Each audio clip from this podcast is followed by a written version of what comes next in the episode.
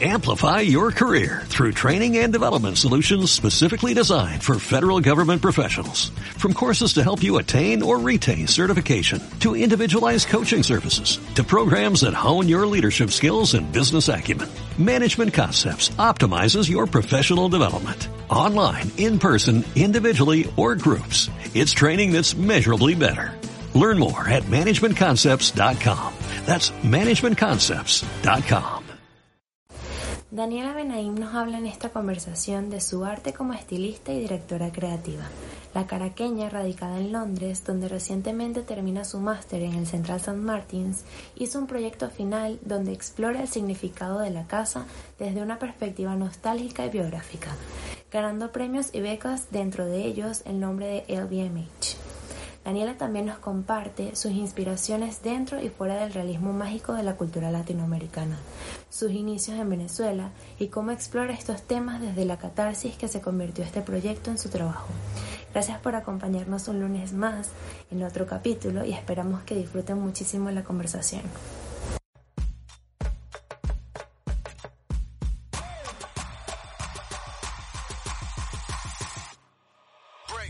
Amaste con locura. Se alejaron. Aprendimos a dejar ir. Has herido sin querer. Nos despedimos. Te frustraste. Lloras. Pero también ríes. Aceptamos los cambios. Compartiste tus sentimientos. Te desahogaste. Nos arrepentimos. Cambiaste de opinión. Y creciste. A veces no sabemos por dónde empezar. ¿Qué tal por el principio?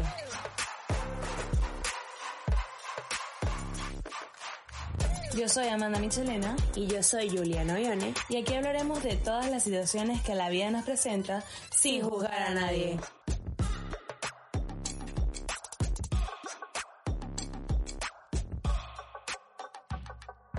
Hola chicos, bienvenidos un lunes más. Esto es Sin Juzgar a Nadie. Yo soy Juliana Ollone. Michelena. Estamos súper agradecidos por contar una vez más con su compañía cada semana y les recordamos que pueden suscribirse en nuestros canales de Spotify, dejarnos un review en Apple Podcast, comentarnos en YouTube y también en iBooks. Y ahora que también estamos en Google, en Google Podcast. es verdad, también estamos en Google Podcast. Eh, bueno, así que no tienen eh, excusa para no escucharnos. Totalmente. No, y que si quieren ser nuestros sponsor también nos pueden contactar por sin juzgar a nadie arroba gmail.com. Hoy tenemos a una invitada súper especial y es em, una persona que icónicamente conocí el día que se llevó todos los premios habidos por haber en su máster. Em, ella está estudiando, mm, bueno, no, se graduó ya de Central St. Martins en el MA de Fashion Image. Estamos obviamente hablando de Daniela Benaim. Bienvenida al podcast. Mil gracias, un placer estar con ustedes hoy súper agradecida. Que No, agradecida estamos nosotros porque de verdad, Dani, eh, tú eres estilista y eres directora creativa. Eh, te enfocas en moda. ¿Cómo fue que empezaste a hacer todo esto? Bueno, yo estudié comunicación social en Caracas, en la Universidad Monte Ávila. Al principio yo juré que iba a ser cineasta. Desde chiquita me encantaba el cine, todavía me encanta. Pero en las primeras clases de introducción a la imagen me di cuenta que amaba el cine, amo analizarlo, amo criticarlo, pero la parte técnica no me fascinaba tanto. También siempre me llamó la atención la moda, después pasé por una etapa en que quería ser periodista de moda y de hecho empecé ahí, empecé trabajando como pasante en la revista Etiqueta. Tuve la fortuna desde que, el desde que desde el principio me dejaron escribir sobre moda y sobre arte. Empecé también a colaborar para distintas revistas, pero en cuarto año de la carrera teníamos que hacer ciertas horas de servicio comunitario. Y en ese momento nos daban la posibilidad de crear también un proyecto propio, siempre y cuando te aliases con una fundación que ya existiera. Ese era justamente el momento en el, en el, que en Venezuela empezó a haber escasez de tela y los diseñadores la estaban pasando muy mal. Entonces creé con una amiga un proyecto que se llama Retazo, en el que recolectamos ropa de segunda mano, distribuimos esa ropa entre varios diseñadores y cada diseñador tenía que crear cinco looks cuales se iban a exhibir y se iban a vender a beneficio de la fundación que en ese momento se alió con nosotros, que es uno más, que es para la integración de personas con síndrome de Down en la sociedad. Entonces, de verdad que esta primera edición fue un éxito. Lo hice con, con mi amiga Isabela Cárdenas y le agarramos mucho cariño al proyecto. Y fue mi primer contacto con trabajar con recursos limitados y trabajar con ropa de segunda mano. Por eso le tengo tanto cariño también a Retazo. Todo mi interés por el, la movida sustainable y el sustainability empezó más porque la situación país, una necesidad, me obligó a eso me llevó a eso más que por una tendencia o una movida que estaba sucediendo en el mundo. Fue algo que empezó muy local. También en, en esa época tuve la, la fortuna de, cruzarme con Tata Helmut. ella es una estilista, en ese momento estaba recién llegada de Argentina, de estudiar estilismo, y fue la primera estilista que conocí. Desde el primer momento hicimos clic y Tata tiene algo muy especial que me enseñó y aprendí de ella, que es que ella cree más en la colaboración que en la rivalidad o en la competencia. Entonces, ella desde ahí vio algo en mí que en ese momento quizás yo todavía no veía. Me invitó a colaborar con ella y ser estilista con ella. Fue en ese momento donde empezó esa, ese deseo, ese interés en, en, el estilismo y en la producción de imágenes de moda. Nunca he dejado de lado las palabras, todavía me encanta escribir, me encanta la redacción, pero en ese momento empecé a combinar ya palabras con imágenes, que es algo que a mí me encanta que una y otra vayan de la mano. Una de mis, mis experiencias más bonitas en el estilismo y que fue una de las primeras fue cuando Tata me invita a ser un editorial en, en Chuao. Yo en ese momento ni, ni sabía que era Chuao. y, o sea, era la primera vez que escuchaba de Chuao en Venezuela. Y me invitó justamente cuando era el Corpus Christi, eran los Diablos de Chuao. Fuimos el fotógrafo Álvaro Camacho, que hoy en día es de mis amigos más cercanos. Judith, la China Padrón, también de las mejores maquilladoras en, Venezuela y también de, de, mis, de, mis, amigas más queridas. Fuimos un equipo, nos montamos en, en una lancha en, en, La Guaira, llegamos a Chuao, un viaje de tres horas, con maletas llenas de ropa, llegamos a Chuao. Mi mamá y mi papá sabían que iba a estar incomunicada por tres días o cinco días que fue el proyecto más bien. Fue increíble, fue una experiencia espectacular. Chuao es una utopía y fue mágico y sin duda lo recordaré como de las experiencias más lindas de, de la vida. Entonces, bueno, a partir de ese momento seguí haciendo estilismo, pero más por amor al arte y proyectos creativos y experimentales. Pero ya después me lo empecé a tomar como un trabajo, empezaron a llegar clientes empecé a trabajar como freelance stylist y directora creativa en Venezuela. Tuve la suerte de trabajar con diseñadores y marcas increíbles, tanto conceptualizando como produciendo sus campañas. Y así comenzó todo, hasta que decidí que era momento de ir afuera y seguir aprendiendo más y fue cuando apliqué para Central St. Martins. Que fue donde te ganaste la beca, ¿no? Sí, exacto. exacto. Eh, primero apliqué y después eh, el director del curso, Adam Murray, nos habló de esta beca, que es la beca que el BMA siempre da para los diseñadores de BA y MA en Central St. Martins, pero por, esa, por ese año también lo daban para una persona de Fashion Communication. Fue una gran suerte porque realmente necesitaba esa, esa ayuda para poder cumplir mi sueño de estudiar afuera. Sí, genial, la verdad. Sí, súper agradecida.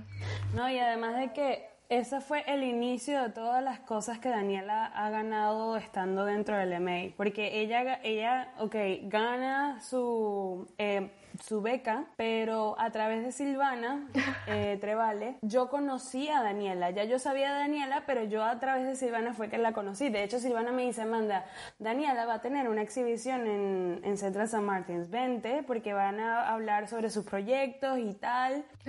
Y fue como que demasiado icónico porque ese día también estaban como que no sorteando, tenían dos premios de una asesoría, de un, de un estudio, ¿no? Había un premio que ya lo había ganado, que era el de conceptualizar y producir la campaña para es by Sloggy, que es la línea más exclusiva de esta marca de ropa interior europea que se llama Sloggy. Me alié con una compañera de periodismo de la misma carrera, pero en la mención periodismo, y ganamos, ganamos la campaña y, fue mi primera campaña en Europa para una marca importante. Y bueno, y ese día también hubo el otro concurso que es el, de, el que todavía no he reclamado el premio por situación en cuarentena, pero que he, mantenido el contacto con, con el estudio. Y, es que gané un día en este estudio en, en, Londres que se llama Big Sky para hacer las fotos que yo quiera. Y bueno, espero hacerlas pronto, una vez que la situación se normalice un poco. Pero sí, fue muy mágico ese día y fue bellísimo conocerte.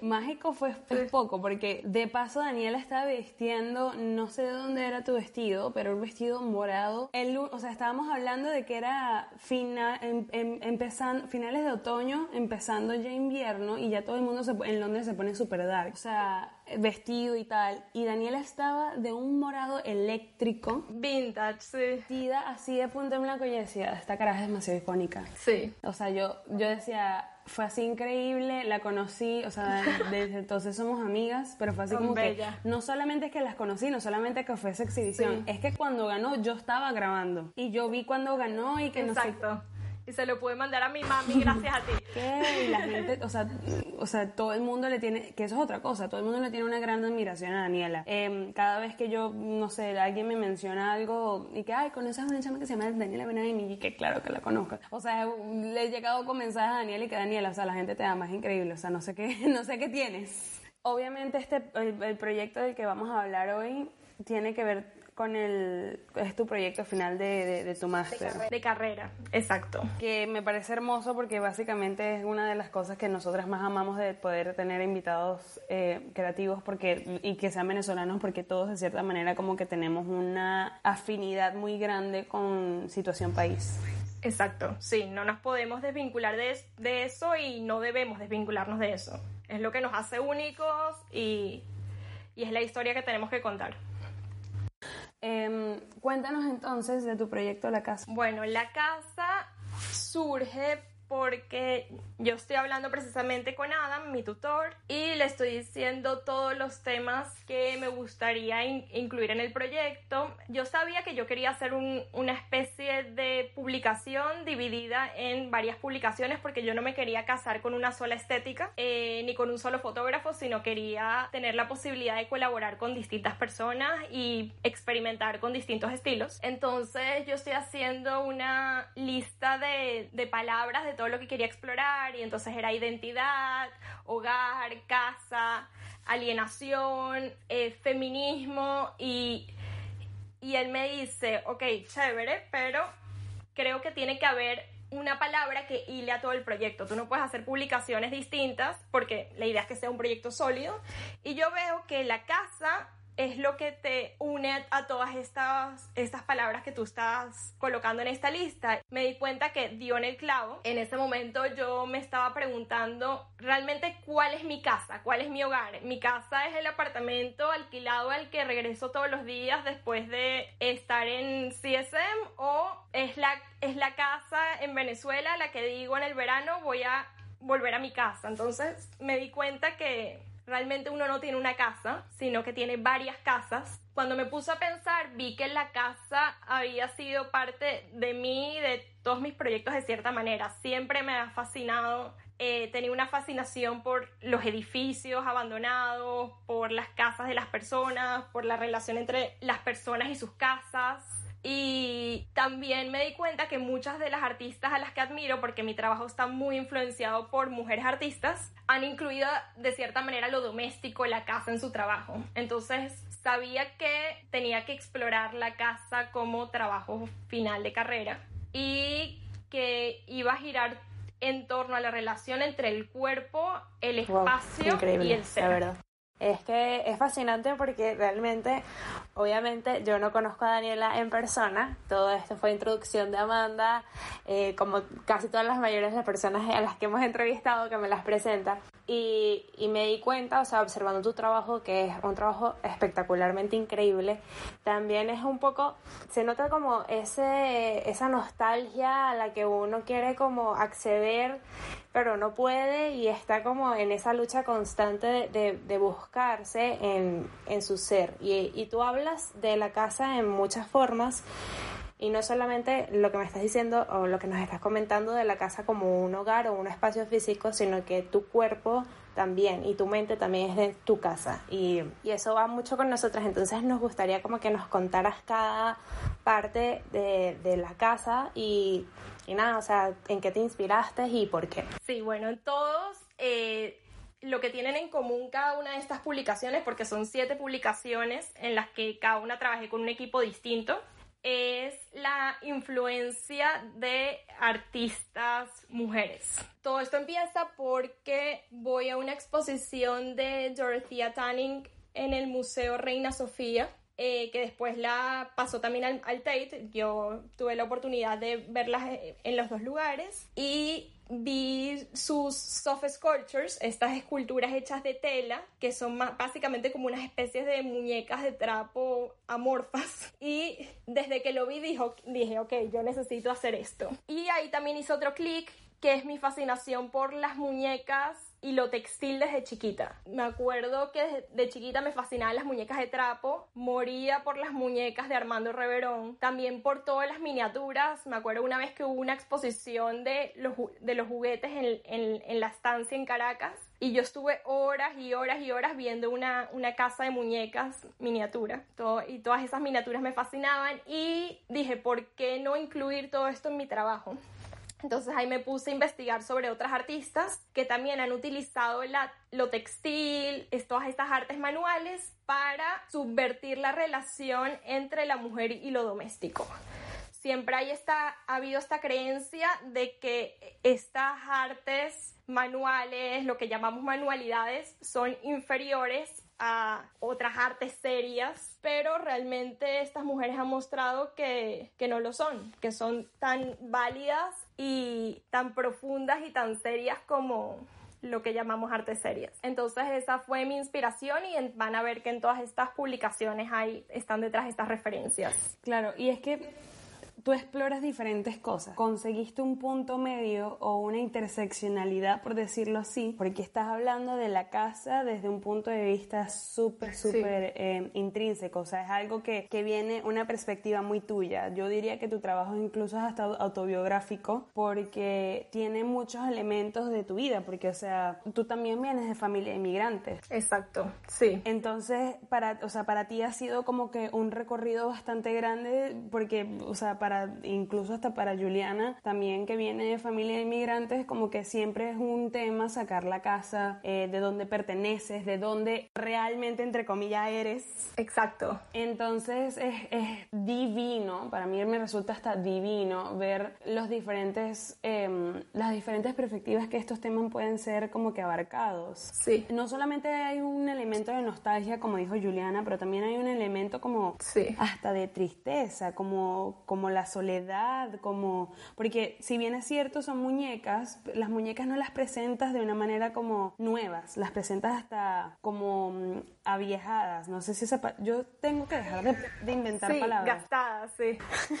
Desgastadas. Desgastadas, gracias. Y tiene que ver con, o sea, con el uso, el abandono, eh, de dejar lugares también, porque estas, estas publicaciones también son chuteadas o son eh, producidas en lugares abandonados. Exacto, o deshabitados. O deshabitados. Sí. Claro, y que no deja, no deja atrás su esencia de sus comienzos, porque como ella nos estaba nombrando en sus comienzos, ella utilizaba todo lo que es sostenibilidad y sustentabilidad a, a niveles de reutilizar cosas antiguas. Sí. Y esto lo llevó también a este proyecto de máster, incluyendo que en Londres no, ha, no hay como esta crisis que hay en Venezuela, pero sí existe el movimiento y ella siguió manteniendo como esta línea Exacto. toda sutil. Sí. Me encanta.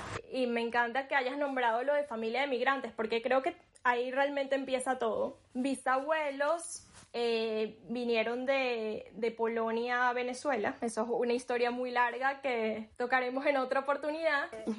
Pero eh, ellos también venían de, ellos eh, eh, eran, eran sastres, o sea, venían de la industria textil. Y aparentemente yo no sabía esto, lo supe hasta, lo, sube, lo supe relativamente hace poco, que ellos en época preguerra también trabajaban con materiales reciclados y los intervenían y hacían, creo que eran impermeables. Eso estaba ahí por un lado ahí en mis raíces, por otro lado mi abuela vino de Marruecos. Hace poco leí una de sus historias y también decía como ella usaba vestidos que parecían de la última colección y era porque tenían una vecina que era costurera y las telas que le sobraban se las daba a su mamá y ella imitaba los vestiditos y se los hacía mi abuela. Uno ve todo eso, pero a la vez hay como una especie de rabia con mi familia. Rabia que hoy en día la he sabido llevar hacia fuerza creativa porque mi mamá y mi papá y vienen de una generación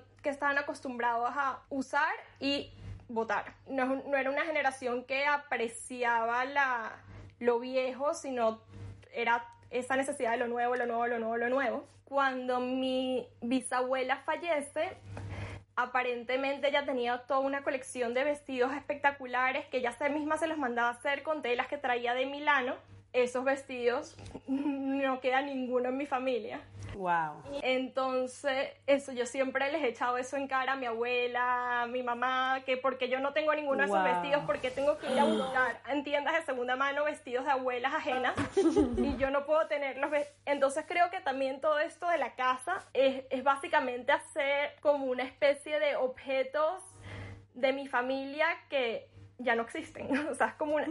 Y ahí está, en, sí, es y ahí está en que parezcan viejos, que realmente son viejos, pero no son de mi familia, pero es como crearme esta especie de... Claro, reconstruirlo, ¿no? Sí, y, como reconstruir la historia. Tú estabas tratando de imaginar de que si tu bisabuela, em, o sea, se hubiesen quedado los vestidos en tu familia, ¿cómo hubiesen sido? Exacto, encontrar una un vínculo con unos objetos que no existen. Tengo la piel de gallina ahorita mismo porque, o sea, para mí es como, o sea, yo tengo una obsesión como que low key sobre las herencias, ¿no? O sea, yo, Juliana también y yo somos como que súper espirituales y de hecho estábamos hablando de constelaciones familiares y cosas así y siempre lo veo también en muchas de las mujeres que también admiro de que nosotros para saber de dónde venimos también tenemos que ver qué cosas nos gustan hoy día porque me encanta. Imagínate la, la no quiero decir coincidencia porque yo creo que venía de ti, pero lo loco es de que tus ancestros ya venían haciendo tanto de lo que tú estás haciendo hoy. Exacto. Y esa exploración de casa tiene, o sea, va a todos los niveles que se puede explorar y decir casa. Y eso me parece increíble, me parece nostálgico, me dan hasta ganas de llorar incluso porque es así como que wow, o sea, es algo de una carga emocional muy grande. Claro, y es algo con lo que nos sentimos identificadas porque es lo que tú dices, o sea, venimos de, de ser inmigrantes todas y y es tratar de reconstruir no solamente lo que es tu herencia como tal, sino tratar de reconstruir algo que Exacto. un futuro básicamente no pudiste tener. Eso. Ya. Y, y también se trata de que hay que reconciliarnos con esa historia nuestra, ¿sabes? Así como que de repente no es la historia ideal que uno quisiera, pero es la nuestra, es la única que hay. Sí. Hay que abrazarla, quererla, amarla. Y hay que aceptarla radicalmente. No sé, me parece como... Me parece que siento que nuestra generación, a raíz de todo lo que está pasando actualmente, yo pienso que vamos a ser un poco más conscientes. Deberíamos serlo. Espero que lo seamos. Espero, o sea, yo creo que cada, cada persona es un universo y yo quiero pensar que en, el, en nuestro universo en conjunto en el que somos parte nosotras, 100%. Vamos a estar haciendo Y cada vez apreciamos más lo que tenemos. Completamente. Sí, y como siempre se los comento, Amanda, yo creo que las historias son cíclicas y que hay mucho de nosotros en nuestro ADN que, como tú bien has dicho, o sea, tus ancestros trabajaban con este estilo de cosas que tú estás trabajando ahorita y es algo increíble, ¿sabes? Como que ver cómo obviamente no estamos repitiendo sus pasos, pero estamos haciendo como un honrarlos y, y haciendo como un honor a todos estos trabajos que ellos hacían antes. Exacto. Y es- la gente como que está siendo un poquito más consciente en las cosas que usan, en las cosas que dicen, en, en la forma en la que vivimos. Y la pandemia también nos ha sacudido un poco Sí. eh, con, con esta situación. Aquí tú ya nos contaste como la casa en espacio, pero en tu trabajo también tienes eh, la casa como en mente o, o como una prisión, que, que esto me encantó Cuerpo. porque hablas de, del apagón que hubo en Venezuela. Sí. O sea, se me eriza la piel como dice Amanda, entonces me encantaría como saber un poquito más sobre eso. Desde que empecé la casa, sabía que la casa como prisión tenía que ir sí o sí. Porque obviamente cuando uno empieza a investigar sobre la casa y lo doméstico y la relación entre la casa y la mujer, siempre uno termina en lo gótico, en lo victoriano, en la mujer que es, es prisionera de la casa. Entonces ahí empieza a ver Berta en en Jane Eyre o todos estos libros en donde se ve eso, precisamente la casa como el ático en el que la mujer está encerrada. Y eso sabía que iba a ir sí o sí, pero al viajar a Venezuela tuve una experiencia, solo un par de experiencias de los apagones, que eh, en esas pocas horas que yo viví, eh, sentí precisamente la casa como prisión en suma. Eh, ya no te sientes refugiado en tu casa, sino te sientes vulnerable, te sientes en la intemperie.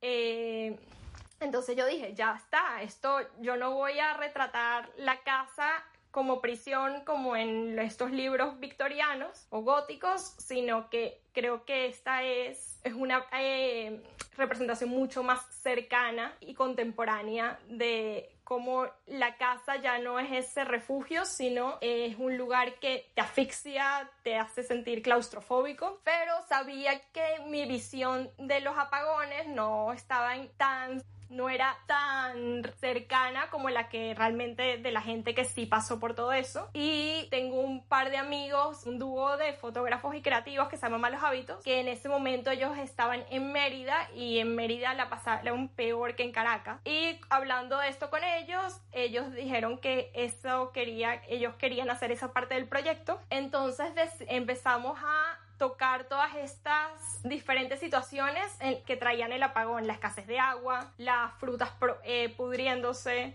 eh, la comida pudriéndose en las neveras, eh, la falta de, de comunicación, de contacto con el exterior, las revueltas y bueno, y creamos esta publicación que es La Casa como Prisión, inspirada en los apagones. Para esto también trabajé con, trabajamos con Andrea Guerra, que hizo estas naturalezas muertas inspiradas en la frutas y, los vegetales pudriéndose por la falta de electricidad. Y también trabajé con otra aliada en este proyecto. Prácticamente se convirtió en una socia del proyecto, que es Catalina Quintana, que otra artista súper talentosa con la que empecé a crear todas estas muñecas y máscaras hechas con, con, tela, con telas viejas. Y sí, se convirtió en una socia del proyecto y prácticamente lo queremos continuar juntas, porque fue muy mágico lo que hemos logrado juntas. No, y es, es que es divino porque de cierta manera, como cuando la primera vez, mis primeras impresiones del proyecto, que fue no hace mucho, porque recuerdo que tú tenías como que la casa el- así como guardadita, por decirlo así. exacto. No había nada a la luz. Cuando Exacto. empezaste como a, a publicar como foto tras foto, fue así como había algo que me hacía como sentir extraña. Era como ver una especie de sentimientos y, y hasta olores, porque o sea, las Mal. fotos también huelen como, no huelen, pero en mi cabeza es así verlas y tú sabes cómo A huele, viejo, sí. como abandonado, como encerrado, a viejo, y es como captar, o sea, es lo que siempre le digo a todo el mundo, Sí. el diablo está en los detalles. Y captar todos esos detalles y convertirlos a lo que lo has convertido ha sido una Gracias. ha sido un placer de ver y luego de conocerte fue así como que wow, también fue maravilloso saber que pudiste Sí. colaborar con gente de Venezuela Sí. y poder sacar mucho del gran talento que hay en Venezuela a la luz, porque, porque Situación País nos desvincula de todo lo que está pasando. Y me parece fascinante, me parece que es como que también incluso una, una versión súper más humilde de, toda la, de todo lo que está pasando. Em, Sí. porque si bien es cierto, uno vive el, el sueño, por decirlo así, de estar en una ciudad como Londres, Sí. también es como, no sé, son como, fueron, para mí fueron como que muchas cosas encontradas y saber que existe personas en Venezuela con, tan talentosas y que tú tuviste la oportunidad como que de, Sí, porque además han sido personas que me han catapultado a mí, que hemos crecido juntos. O sea, el portafolio con el que a mí me aceptan en CSM y con el que me dan la beca eh, está construido con todos ellos y sin ningún y sin ellos yo no estaría aquí. Entonces, No es.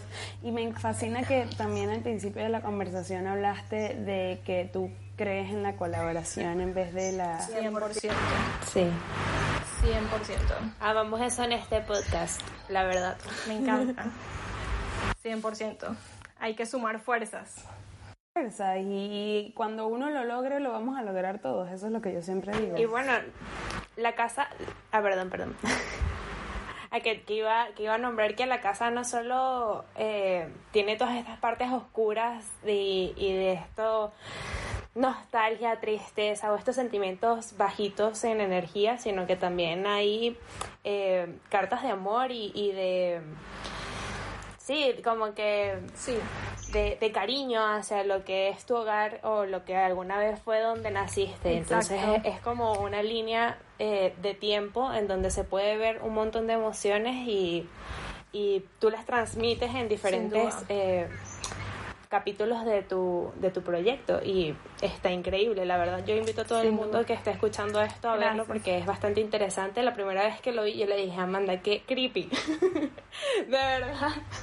es demasiado Sí. creepy. Pero claro, una vez que tú empiezas como a ver y a entender el qué hay detrás de esto, lo comprendes y de verdad eh, entiendes que hay un trabajo pensado detrás que transmite exactamente eso que quieres transmitir. Bueno, hubo dos publicaciones con las que trabajé con Silvana Trevale, eh, venezolana, eh, ahorita en Londres. Eh, la, Y amiga del podcast.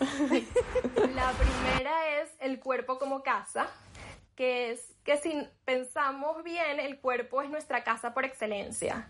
Uno se muda de un lugar a otro, pero lo que siempre permanece es el cuerpo, aunque el cuerpo también cambia, entonces es un poco contradictorio. Venimos de una casa que es el cuerpo de la madre, pero también el propio cuerpo se convierte en la casa. Entonces, en, en- en esa publicación eh, también es un tributo al cuerpo femenino y un canto a todas las fases por las que pasa, que está representado por cuatro arquetipos que representan la premenstruación, la menstruación, la preovulación y la ovulación. Para eso tuve también la, la fortuna de trabajar con Kimia Amini, una artista que ahorita está en Londres, que hizo estas máscaras de estas diosas de cada fase de la mujer. Pero también hay ciertos elementos monstruosos inspirados mucho por Frankenstein. También tiene mucho de 100 años de soledad, esto de la criatura con cola o el, el creador que eh, el creador que también es monstruoso y la criatura que también es monstruosa. Con Silvana también hice la casa en, en el exilio, que básicamente son tres casas. En, uno, en un principio está en una casa que lo hace sentir claustrofóbico, encerrado, migra y llega a una casa que lo hace sentir alienado, tratando de vincularse con esa cultura ajena. Entonces la persona empieza a soñar con una tercera casa, que es esa versión idealizada de la casa que antes era claustrofóbica, pero ahorita se la imagina como soñada. Entonces es esa, ese viaje del migra, del, de la persona que migra. Por otro lado está la, la casa como metáfora de la mente, que esto fue una celebración de mi programa de radio favorito de la vida, que es nuestro insólito universo. Cualquier venezolano debería haber escuchado por lo menos una vez en la vida nuestro insólito universo, que es un programa icónico. Icónico, irrepetible, un hit. Sí, es como una especie de Twilight Zone que narra historias de la vida cotidiana, pero que tienen carácter fantástico. Total. Increíble. Entonces esta es una historia ficticia de una inmigrante que está en Londres que se llama Nancy Quintana y se un día no puede dormir, se desmaya y amanece en la casa de su infancia en Venezuela. Y los invito también a ver el video. Estas fotos las hicimos con Catalina Quintana, con Rafael Franceschi y, y, el, y el film lo hizo también mi queridísima Maco Díaz, que es otra socia y aliada del proyecto. Divina, es que no, o sea, yo puedo seguir hablando de todos los que trabajaron en tu, en tu, porque es que de verdad los admiro muchísimo. bueno, y los sets fueron prácticamente una reproducción de eh, las obras de Edward y Nancy Kinghos, que es curioso, pero en un principio se pensaban que todas las instalaciones eran obra de él hasta que él empezó a reconocer a su esposa entonces también es esta, esta especie de canto a, a, estas artistas femeninas que han sido a veces olvidadas por la historia. O puestas en el anonimato, claro. Exacto, exacto. También está la casa como extensión del ser. También trabajamos con Cata, con Mako, pero y con el fotógrafo Gabriel Gómez, otro talentoso fotógrafo. Aquí fue porque me, eh, me di cuenta que tanto los huecos como las manchas, como los olores, son señales de decadencia tanto en el cuerpo como en la ropa como en los lugares. Entonces fue una exploración de estos elementos eh, inspirado también por el cuento The Yellow Wallpaper y sí, por toda esta teoría de The Object de Julia Kristeva y de, y de lo grotesco de Mikhail Batkov. O sea, es que yo podía, o sea, tú sigues nombrando gente y yo digo, amo, me encanta, no sé qué, o sea, yo estoy tratando de, contenerme, porque sí, o sea, amo que tengas tantas referencias que son, amo, o sea... Gracias, sí, para mí las referencias y la investigación es lo que más disfruto en mi trabajo. Y que de verdad se te nota y se te ve y hace que en verdad un trabajo sea también exitoso y que sea auténtico, porque realmente esto lo hemos conversado en otros podcasts con Victoria, que al final tú lo que haces es honrar todas estas cosas y todas estas referencias a través de la investigación. No es una copia exacta de, de, estas referencias.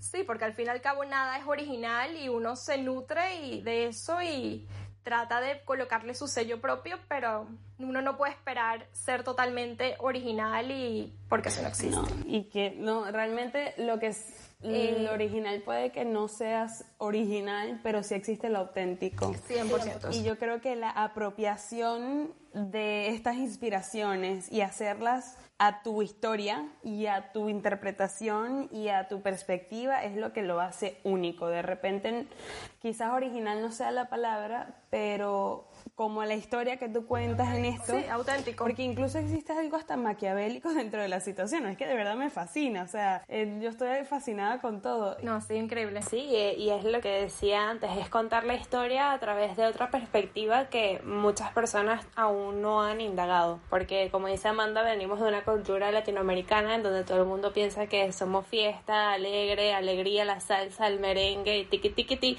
Pero también tenemos nuestro lado y, salir de nuestra casa y de nuestra zona de confort, como nos tocó a nosotros al, emigrar, y llevarlo desde un punto de vista más triste, más nostálgico, más desde la rabia, eh, también es válido y es lo que lo que dice Amanda, es único, especial, auténtico y de verdad me quito el sombrero porque está increíble.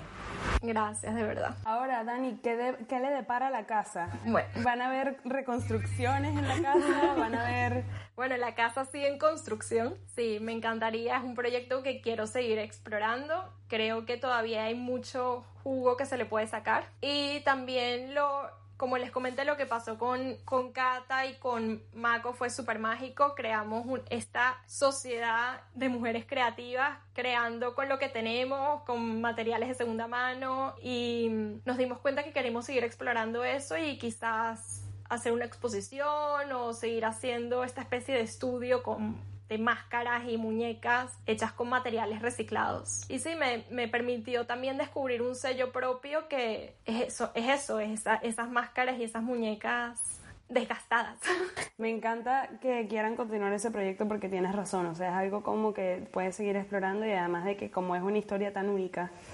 Sí. Pueden verlo desde diferentes perspectivas. O sea, de verdad que estamos desde este punto muy ansiosas por seguir viendo todo lo que puedan ofrecer con esto. Y nuestro mayor apoyo y admiración. Muchísimas gracias. Gracias por todo el apoyo. Gracias por compartir esta historia y tu perspectiva tan valiosa y tan maravillosa. La pueden conseguir por su Instagram como arroba danibenben. Ve la vía las dos veces. Y pues nada, eh, también vamos a agradecer a nuestro estudio creativo favorito por las imágenes de nuestro podcast que nos hace cada semana. Agüita de Coco, estamos demasiado felices. También es referencia a nuestra casa y nuestro hogar venezolano, así que... Me encanta. Gracias por tenerme. Un placer. Chicos, esto fue Sin Juzgar a Nadie. Pueden conseguirnos por todas nuestras redes sociales y plataformas. Pueden conseguirnos por Instagram eh, como arroba sin juzgar a nadie. A mí me pueden conseguir como arroba Amanda Michelena y a Juliana como arroba Juliana Oyones. el siguiente lunes los queremos, los amamos. Bye.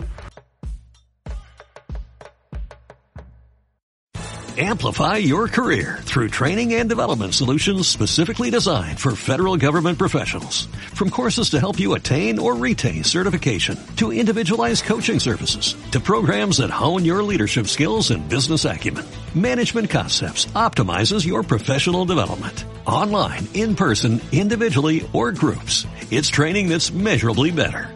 Learn more at managementconcepts.com. That's managementconcepts.com.